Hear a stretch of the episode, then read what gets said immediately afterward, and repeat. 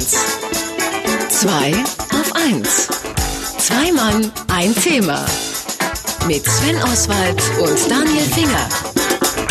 27, 2 auf 1 Streifen ist das Thema der heutigen Sendung. Wo ist denn das Tesa, heißt es gerade dieser Tage immer mal wieder, wenn es ans Geschenke einpacken geht. Das Tesa ist natürlich der Tesa-Streifen, also äh, der Klebestreifen. Ein Klebestreifen einer ganz besonderen Marke. Und über diese Marke sprechen wir jetzt mit Markus Bartelt, unserem Marketing-Experten. Wunderschönen guten Morgen, Markus. Schön, dass du bei uns bist. Schönen guten Morgen. Guten Morgen. Ähm, bevor wir darüber sprechen, warum mal wieder ein Firmenname synonym geworden ist für so eine ganze Produktgruppe, wie fing es denn überhaupt an mit diesem Tesa-Streifen? Also der Tesa Klebefilm ist eigentlich eine Art Abfallprodukt gewesen. Ende des ähm, 19. Jahrhunderts hat nämlich der Herr Beiersdorf in Hamburg an einem äh, Pflaster geforscht, an einem Wundpflaster, das sich gut von der Haut wieder abziehen lässt. Und der ähm, sein Nachfolger, der diese Firma dann gekauft hat, der Oskar Troplowitz, hat das dann weiterentwickelt. Da wurde dann im Anfang des 20. Jahrhunderts Leukoplast raus, auch etwas, was wir noch kennen. Aber es zieht wie Sau. Machen wir uns mal nichts vor. Ja, aber früher muss es noch schlimmer geziebt Ja. haben. Und der, der Klebefilm, der technische Klebefilm war eigentlich ein Abfallprodukt. Und ist dann erst in den 30er Jahren, Mitte der 30er Jahre von einem anderen Herrn wiederentdeckt worden. Da wurde er dann auch transparent. Und ähm, 1941 wurde Tesa als Sparte von Bayersdorf dann gegründet und hatte eben diesen transparenten Klebefilm. Also mitten im Krieg sozusagen.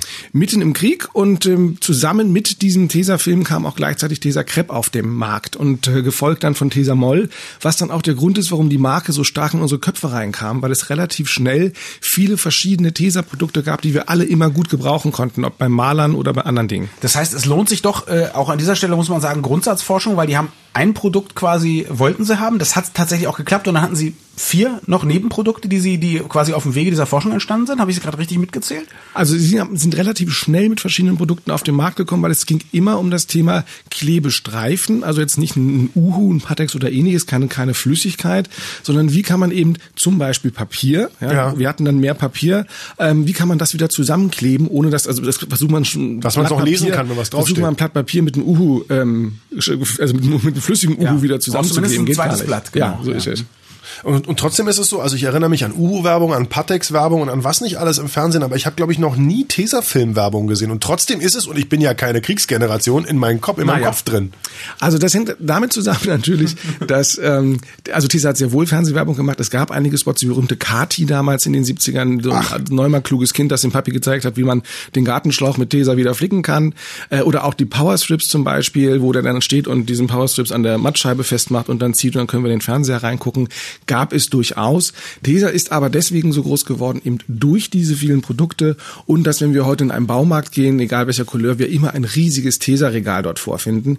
Und äh, Tesa hatte lange Zeit auf dem Markt auch eine relativ beherrschende Alleinstellung. Also es gibt natürlich auch noch andere Marken. Es gibt eine große Marke von 3M aus Amerika äh, mit Scotch, aber Tesa, auch ein deutsches Produkt, da wo man dann damals noch in den 40ern, 50ern sagten, wir kaufen natürlich deutsch, hat sich da ganz stark in die Gehirne eingebrannt. Was machen die denn sonst noch außer Streifen?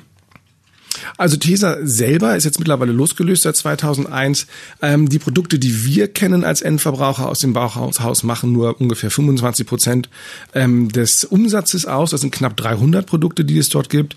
Weitere 6.200 Produkte fertigt Tesa für die Industrie. Das heißt also in der Dru- Druckereibereich, im Autobereich, in anderen Bereichen. Aber alles so Klebzeugs. Alles Klebzeugs, alles auch meistens auf Streifenbasis, wenn Dinge abgedeckt werden müssen, äh, machen sie exklusiv. Das heißt, auch 75 Prozent des Umsatzes macht Tesa mit diesen Produkten. Was übrigens bedeutet, wenn es der Industrie schlecht geht, Ja, dann geht's geht's auch auch Tesa schlecht. schlecht. Und das können wir als Verbraucher, also wir können, wenn wir sagen, wir wollen Tesa retten, so viel Klebstreifen können wir gar nicht kaufen, um diesen Umsatzverlust Also dann können wir auch gleich bei 3M kaufen. Ja, dem wird's aber auch nicht besser gehen. Mal eine Frage. Äh, Forschung und so weiter ist ja teuer, aber jetzt gibt's das Ganze schon 10, 20, 30, 40, keine Ahnung wie viele Jahre. Also sehr, sehr, sehr lange. Wie hoch ist denn eigentlich der Wareneinsatz? Also wie viel Gewinn gibt es an so einem komischen, lumpigen Streifen? Das habe ich natürlich nicht rausfinden können. Das da veröffentlicht Teufel tut, das aber, aber ich glaube, dass da ähm, gut Geld mit verdient Da ist eine Marge, kann. sagen wir mal. Ja, ja, also ganz arm wird das nicht sein. Und äh, sie sind ja auch mit ihren Produkten mittlerweile weltweit aufgestellt. Also auch die die Power Strips, die ihr vielleicht kennt, diese diese Kaugummiartigen nicht. Teile, äh, die gibt's Sorry. in über 28 Ländern mittlerweile. Also das ist wirklich ähm, Und du als. Marketing-Experte und Berater, wenn ich sage, ich will jetzt auch so eine Klebefilm, äh, äh, Klebestreifen Konkurrenzfirma aufmachen, wie könnte ich es noch schaffen? Du musst ein Pflaster entwickeln, was nicht. Ach, du meinst mich nicht, ne? Schade, ich hatte meine gute Idee. Nee, geh mal nach Hause. Äh, äh, Markus, wie kann ich noch machen? Eine junge freche Marke schaffen? Irgendwas mit Sex? Kleber und Sex, nee, du bist eine große Sache auf der Spur. ähm, ich Weißt glaub, viele andere gehen ja einen umgekehrten Es geht um Marketing, mach jetzt dein Mikro zu, hier reden Erwachsene.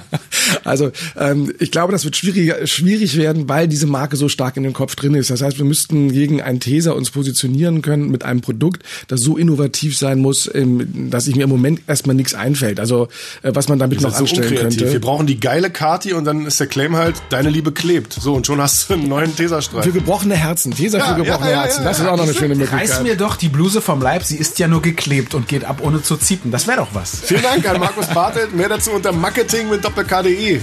Tschüss. Tschüss. Radio 1. Zwei auf 1.